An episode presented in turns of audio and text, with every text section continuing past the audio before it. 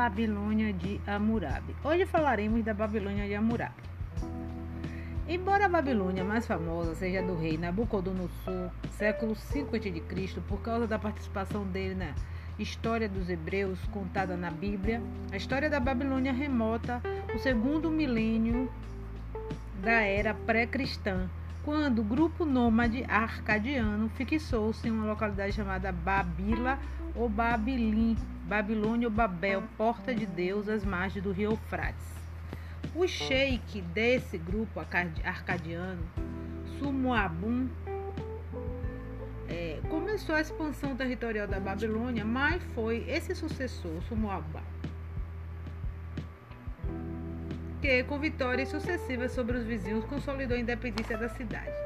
Os reis posteriores incorporaram a cultura suméria e somaram-na à cultura arcádia. Entretanto, em termos de expansão territorial, somente em 1792 a.C., com a cessão ao poder de Hammurabi, a Babilônia cresceu em poder.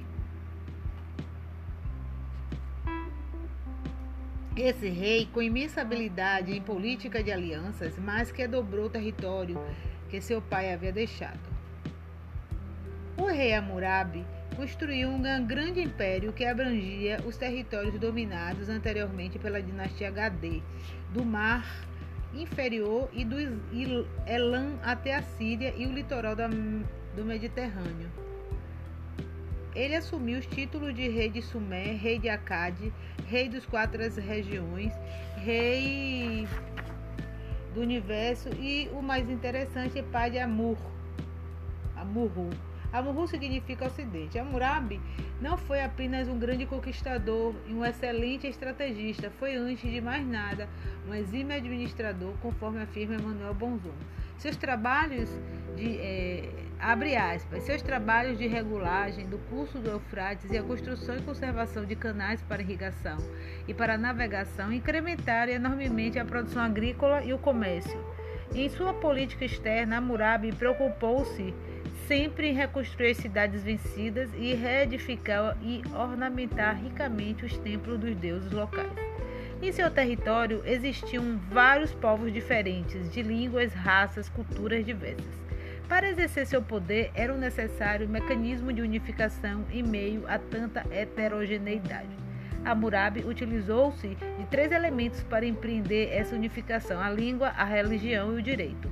O acádio tornou-se língua oficial, o panteão de deuses fixou-se, o código de Hammurabi foi feito utilizando-se de toda a legislação precedente este teve uma penetração, uma utilização surpreendente e sem paralelo na história. Mil anos depois de sua redação, era apli aplicado ainda na Babilônia e em Níver, por exemplo. Hammurabi não apenas ordenou a feitura do código para uma melhor utilização do direito como ferramenta de controle, também reorganizou a justiça em moldes muito próximos aos que hoje utilizamos.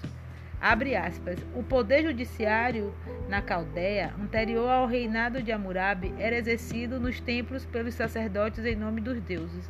Na Babilônia, desde o início da primeira dinastia, começaram a ser organizada a imitação do que já existia em Sumer, tribunais civis dependentes diretamente do soberano. Hammurabi conferiu a justiça real supremacia, sobretudo a justiça sacerdotal. Deu-lhes uniformidade de organização e regulamentou cuidadosamente o processamento das ações, compreendendo nessa regulamentação a propositura, o recebimento ou não pelo juiz, a instrução completada pelo depoimento de testemunhas diligências em loco e finalmente a sentença.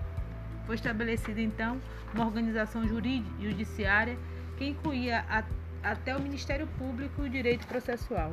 Após a morte de Hammurabi, a dinastia manteve-se por aproximadamente 150 anos, mas em 1594 os hititas invadiram e incendiaram a Babilônia, abandonando-a em seguida.